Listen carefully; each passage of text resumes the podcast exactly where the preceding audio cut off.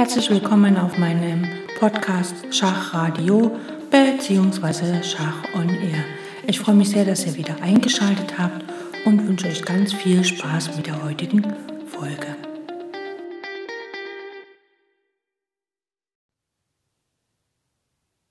Der dritte und auch letzte Grund, um äh, weshalb wir einen ähm, potenziellen Freibauern blockieren sollen und müssen, nach Ansicht von Aaron Nimsowitsch in seinem Klassiker Mein System, ist, dass wir damit natürlich äh, die Stellung des Gegners komplett mit unternehmen können, denn so ein Bauer, so ein Freibauer kann ja auf einem Feld stehen, was im Moment alles, äh, also die gesamte Stellung blockiert. Und wenn dieser Bauer vorgehen würde, selbst wenn er sich dann opfert, kann dass die ähm, feindliche Stellung quasi befreien. Und um dies zu verhindern, wird einfach der Freibauer blockiert. Dann kann er nicht nach vorne gehen und damit kann er dann die Stellung nicht wieder befreien.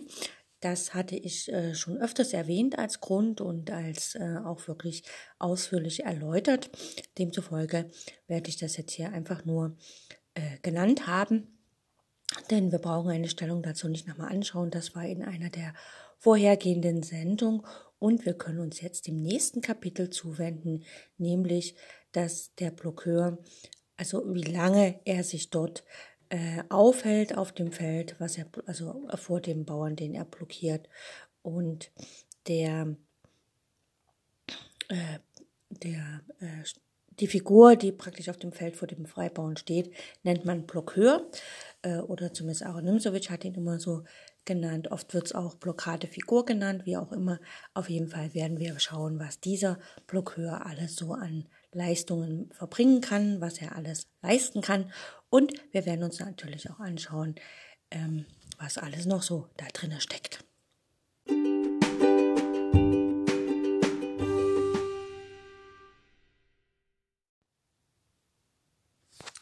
Der Hauptberuf eines Blockeurs, also einer Blockadefigur besteht augenscheinlich in einem fachgemäßen Blockieren des betreffenden Bauern.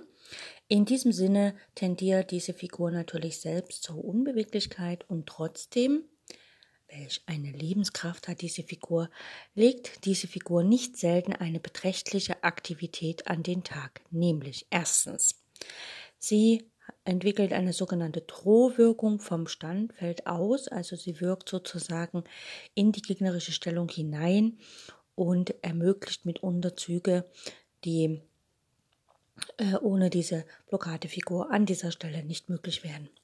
Sie legt auch eine gewisse Elastizität an den Tag, die sich daran äußert, dass die Blockadefigur gegebenenfalls doch ihren Platz verlassen kann.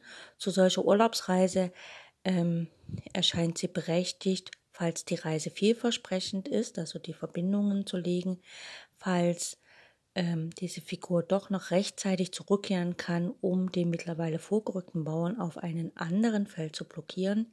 Es ist manchmal mit dem Läufer, ne, man zieht weg und dann geht der Bauer einen Schritt vor und dann kann man aber quasi ein Feld davor den Bauern wieder blockieren.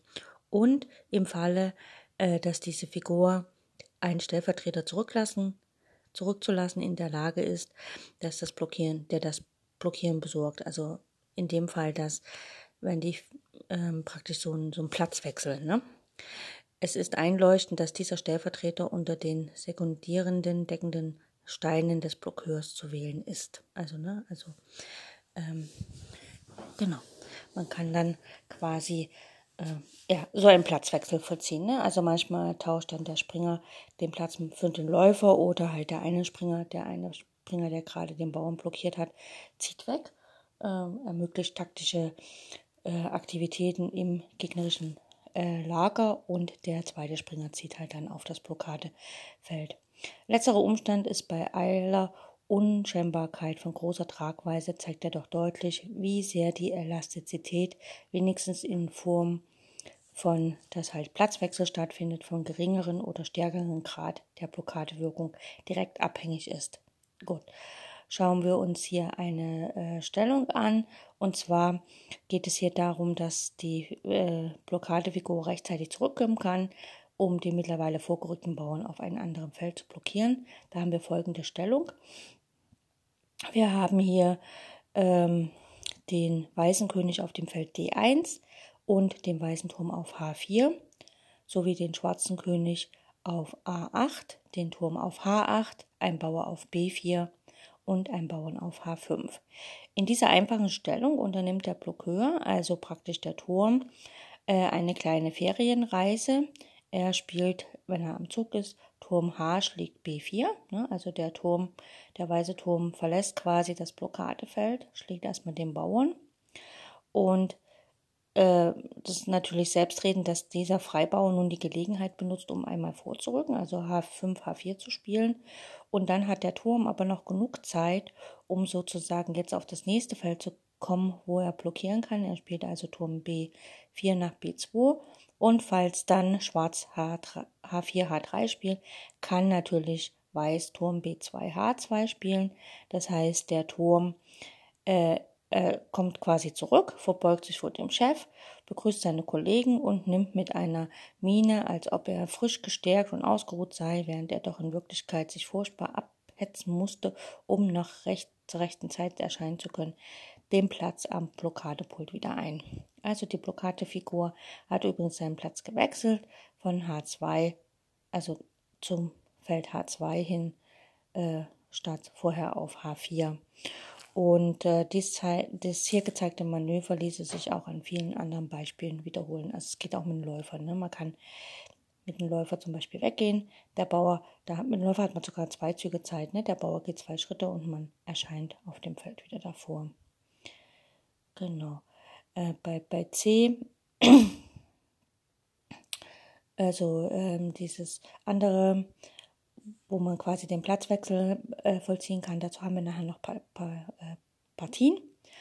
Und ähm, äh, aus diesem kleinen Schema mit Art BC, also mit dieser, ähm, dass die ähm, dass praktisch die Figur teilweise ihren Platz verlassen kann, um dann wieder zurückzukommen, ähm, ist zu ersehen, dass die Elastizität gering ist, wenn der zu blockierende Bauer weit vorgedrungen ist. Also je weiter der Bauer schon am Umwandlungsfeld steht, desto äh, schwieriger ist es natürlich, äh, sich mal unterwegs woanders zu beschäftigen.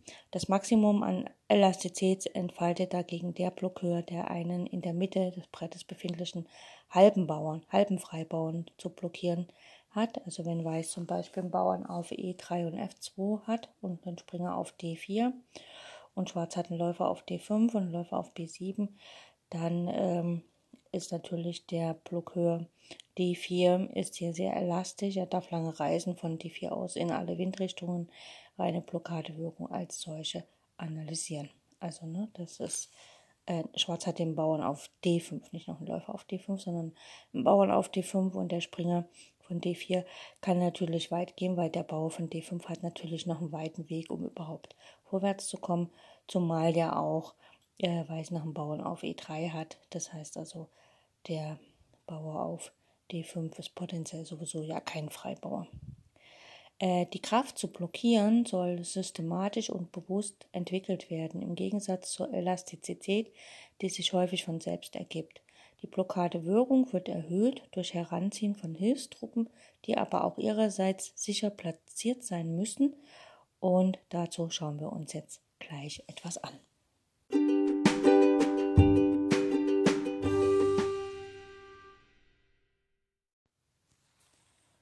So, schauen wir uns folgende Stellung an. Weiß hat den König auf dem Feld B4, die Dame auf D4 und ein Bauern auf C5. Und Schwarz hat einen König auf C7, ein Turm auf C6 und einen Läufer auf E4. Ne? So, in dieser, ähm, hier ist Schwarz am Zug und die Frage ist halt, ob der Turm auf C6 ein starker Blockeur ist, also ob er praktisch eine starke Blockadefigur ist. Hier muss man natürlich sagen, dass der Läufer aus ähm, persönlichen Sicherheitsgründen natürlich nach G6 wandern wird. Allerdings verlöre dann natürlich der, die Blockadefigur hier durch eine wichtige Stützung. Stütze trotzdem wäre das äh, Vagabundieren dieses Läufers auf der langen Diagonale eine gewagte Sache, denn das Auge des Gesetzes wacht. Dame D4. Also, ne, ähm, wenn der Läufer auf der langen Diagonale bleibt, äh, besteht natürlich die Gefahr, dass er irgendwann mal verloren geht. Aber wenn er nach G6 geht, wird er halt gedeckt von dem Turm. Und die Frage ist halt, ob er, ob dann der Turm G6 überhaupt noch sicher ist, wenn der Läufer ihn nicht mehr deckt. Also hier geschieht Läufer G6 in dieser Stellung und es kommt König B5. Jetzt ist natürlich der Turm angegriffen und der Turm hat auf der ähm, ähm, es droht natürlich, dass die Dame jetzt einfach den Turm auch nochmal angreift und der Turm dann potenziell auch verloren gehen kann. Und nun wird der Versuch durch äh, Läufer E8 äh, die aufgegebene strategische Verbindung wiederherzustellen äh, durch Dame E5 Schach, König D7 und Dame E8 ähm, natürlich je unterbrochen. Deswegen der König muss jetzt auf E8 die Dame schlagen und der weiße König kann C6 schlagen. Und ähm, damit kann der König natürlich, der weiße König geht dann einfach zur Seite, kontrolliert die drei Felder, die der Bauer noch betreten muss, äh, bis zur Umwandlung. Und dadurch ist natürlich ähm, in dieser Stellung der Blockeur gar nicht so sicher gewesen. Das heißt also, die Dame kann sich hier geschickt opfern, damit der ähm, Turm fällt. Aber wenn der Läufer halt im Diagramm einfach nach F3 geht, wo er sicher und unvertreibbar stünde, ne, dann wäre das wahrscheinlich ein bisschen besser gewesen. Ne? Er geht einfach, Läufer schlägt F3. Man könnte jetzt sagen, okay, er wird immer wieder angegriffen von der Dame. Das macht aber nichts, er zieht einfach wieder weg und dann hat im Grunde Weiß eine Festung gebaut, denn der Läufer kann nicht auf der langen Diagonale angegriffen werden, während der König Schach gesetzt wird. Also das geht zwar, ne? also man darf jetzt nicht zum Beispiel, ähm, sagen wir mal, Läufer G2 spielen, dann folgt einfach Dame Schach und der Läufer ist weg. Ne? Man muss schon nach F3 gehen, weil dann kann kein Schach erfolgen mit Läufergewinn. Ähm, das gleiche ist natürlich, also ne, Läufer F3 ist halt sicher. Deswegen kann man hier nicht Läufer G6 spielen denn nach Läufer G6, wie gesagt, der König greift erstmal den Bauern an, äh, den Turm an und wenn man dann versucht, Läufer E8 zu spielen, um den Turm von hinten zu decken, fällt natürlich der Läufer durch Dame E5 Schach. Der König deckt zwar noch den Läufer, aber die Dame opfert sich für beide Figuren und der nach König schlägt C6 macht der Freibauer das Rennen.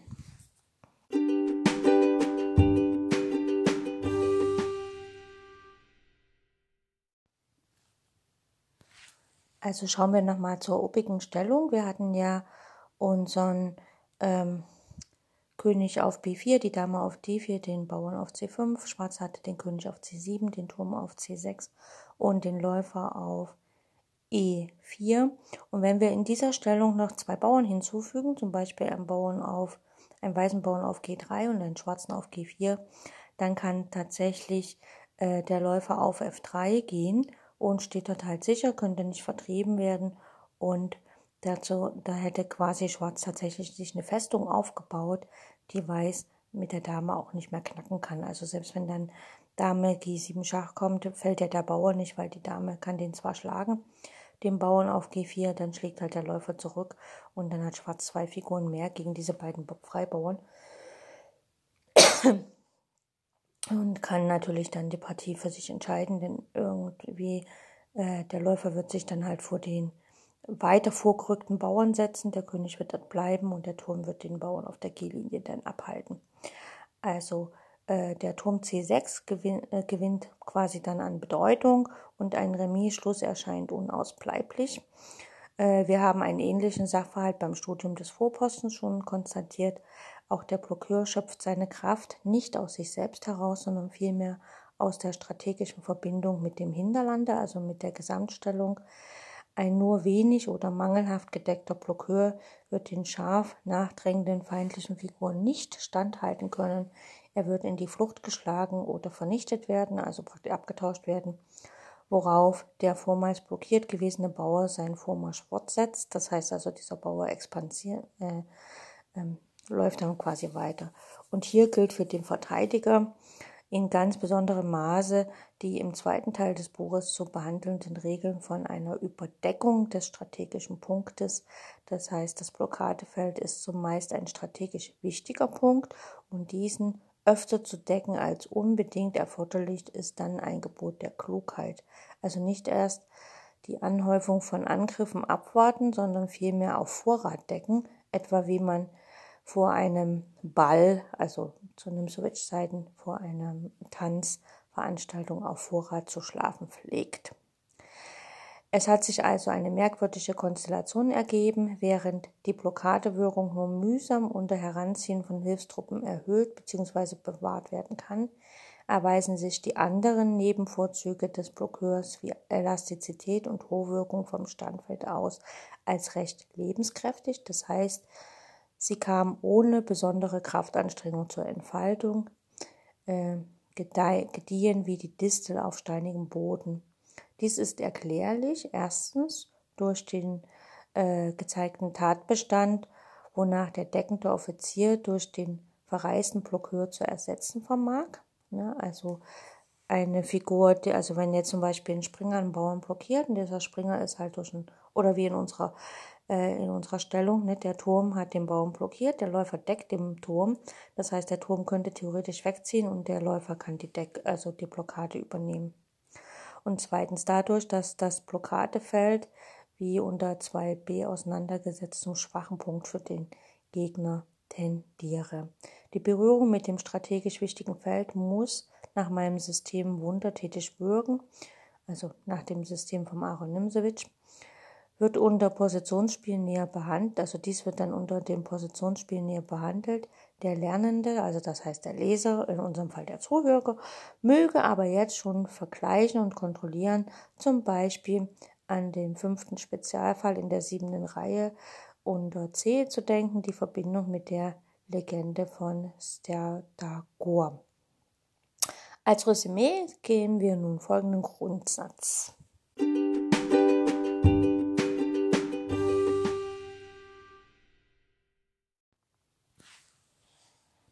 Selbstredend sollen schon bei der Wahl des Blockeurs die Elastizität und Drohwirkung berücksichtigt werden. Also es ist halt wichtig zu schauen, blockiere ich mit einem Springer, um ins feindliche Lager reinzuschauen und mitunter gibt es schon potenzielle Springergabeln oder blockiere ich wieder lieber mit einem Läufer oder Turm, je nachdem.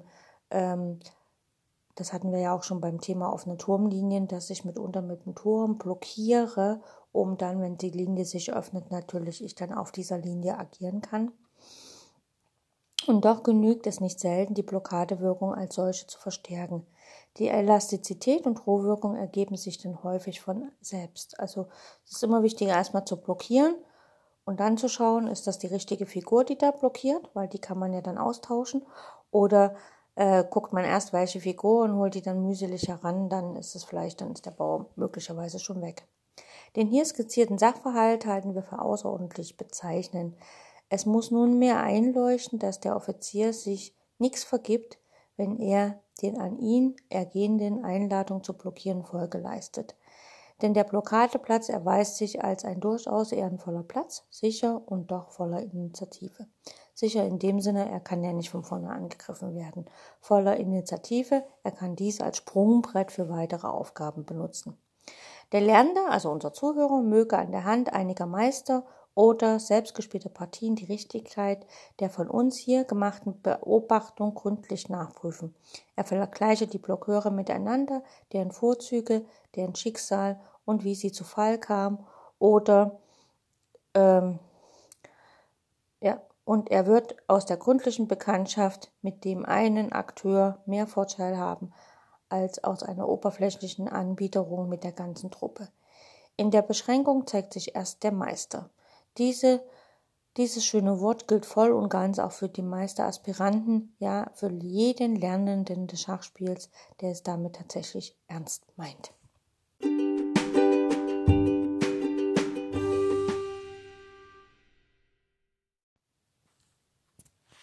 So, wir haben bisher im Buch von Aaron Nimsewitsch im Kapitel 4 der Freibauer angeschaut, warum es wichtig ist, diesen Freibauern zu blockieren. Da gab es drei Gründe. Einer war halt, dass der Freibauer immer dazu tendiert, sich nach vorne zu bewegen. Ähm, der, ein weiterer Grund war, dass ähm, äh, wir natürlich dann, also dass die Blockadefigur, die da steht, quasi das Feld als Sprungbrett benutzt, dass dieses Feld sozusagen ein schwacher Punkt ist. Also das Feld vor dem Freibauern ist ein schwacher Punkt, den gilt es halt auszunutzen. Was ein schwacher Punkt vom Gegner ist, ist ein starker Punkt für uns. Und der dritte Grund war halt, dass wenn wir den Freibauern blockieren, wir mitunter die gesamte Stellung des Gegners lähmen, denn oftmals muss ja der Freibauer über einen Punkt gehen, äh, der wichtig ist, um die Streitkräfte des Gegners wirken zu lassen. Also vor allem, wenn es ein zentraler ist, wenn man den blockiert, dann lähmt man mitunter die Stellung des Gegners so, dass die linke Bretthälfte und rechte Bretthälfte gar nicht mehr miteinander agieren. Und heute haben wir uns ein bisschen angeschaut, was natürlich so eine Blockadefigur alles leisten kann. Ähm, Herr Aaron Nimsewitsch hat halt gesagt, der Blockeur im Haupt- und Nebenberuf. Hm, ähm, das heißt also, wir schauen erstmal, wenn es da einen Freibauer gibt und wir haben die Möglichkeit, ihn zu blockieren, dann verpflanzen wir erst eine Figur da erstmal hin, die das blockiert. Und sei es nur eine Figur, die da jetzt nur Vorläufe steht, um einen besseren Blockeur sozusagen dorthin einzuladen und ihm aber auch Zeit zu geben, bis dorthin zu kommen, weil dann die beiden Figuren auszutauschen, also mit der Blockadefigur quasi eine Reise zu unternehmen, damit dann der tatsächliche Blockeur dort hinkommen kann, das ist dann leichter zu bewerkstelligen, als ersten Blockeur dahin zu führen. Der Bauer ist nicht blockiert, kann natürlich nach vorne laufen, dann ist es mitunter zu spät. Wenn ein Blockeur auf Reise geht, dann sollte man natürlich schauen, dass das Ganze sinnvoll ist und er natürlich seiner Aufgabe immer noch gerecht werden kann, vielleicht über einen kleinen Umweg. Das erinnert mich immer so ein bisschen an, das, äh, an die Kindergeschichte Hase und Igel. Ich weiß nicht, wer das kennt, aber äh, wo quasi der Igel und der Hase, die wollen um die Wette laufen und äh, der Igel ist ja nicht alleine, der hat noch seine Igelfrau da und äh, dann laufen die halt los, auf die Plätze fertig los und der Igel tippelt so langsam den Hasen hinterher und es geht immer über so einen kleinen Hügel und wenn dann der Hase über den Hügel kommt, dann steht unten der Igelfrau oder Igelmann, je nachdem wer da losgelaufen ist und sagt, ich bin schon da und ist so ein bisschen wie ja, äh, daran erinnert mich halt die Sache mit dem Blockeur, wenn er halt weggeht. Also wie in unserem Beispiel, der Turm schlägt den Bauern, der Bauer geht eins weiter vor, also der Turm ist quasi der Igel, ne? der geht erstmal woanders hin, der tippelt so ganz langsam, der Bauer geht weiter und der Turm geht einen kleinen Umweg und sagt dann, kommt dann wieder auf die Blockadelinie, also auf das Blockadefeld und sagt, hier, ich bin schon wieder da. Jo, das soll es für heute gewesen sein. Äh, wir werden uns das nächste Mal damit beschäftigen, wie wir natürlich gegen so eine Blockadefigur vorgehen. Denn Aaron Nimzowitsch in seinem Buch hat natürlich die ganzen Sachen nicht nur aus der Sicht des Angreifers beleuchtet, sondern auch aus der Sicht des Verteidigers. Er hat ja uns quasi eine rundrum äh, ähm, Strategie mit an die Hand gegeben, wofür wir eigentlich nur mehr als dankbar sein können. Auch wenn seine Worte manchmal etwas sehr gestellt klingen oder sie ziemlich altmodisch, also nicht mehr unserer heutigen Zeit entsprechen. Und wenn ich das dann hier vorlese, es ein bisschen komisch klingt, ähm, hat er uns doch ein Meisterwerk an die Hand gegeben, dessen wir nur sehr, sehr dankbar sein können und ähm, quasi Aaron Nimsowitsch für sein Lebenswerk quasi ähm, ja, mehr als dankbar sein können. Und klar, einige Sachen haben sich äh, deutlich verändert, also zum Beispiel jetzt ein Blockadefeld sozusagen zu überdecken, also so viel, also ja, die Blockadefigur lieber auf Vorrat zu decken. Das ist heute mitunter nicht mehr üblich, weil man einfach schaut, wie flexibel kann denn die Blockadefigur sein und kann man vielleicht einfach schon das Feld vor dem Blockadefeld überdecken und nimmt den Blockhöhe sozusagen weg. Der Bauer zieht eins vor und zack steht er fest, weil dann dort natürlich das Blockadefeld dann tatsächlich ähm, überdeckt ist. Jo, ich wünsche euch maximalen Erfolg bei euren eigenen Partien und freue mich, wenn ihr das nächste Mal wieder einschaltet.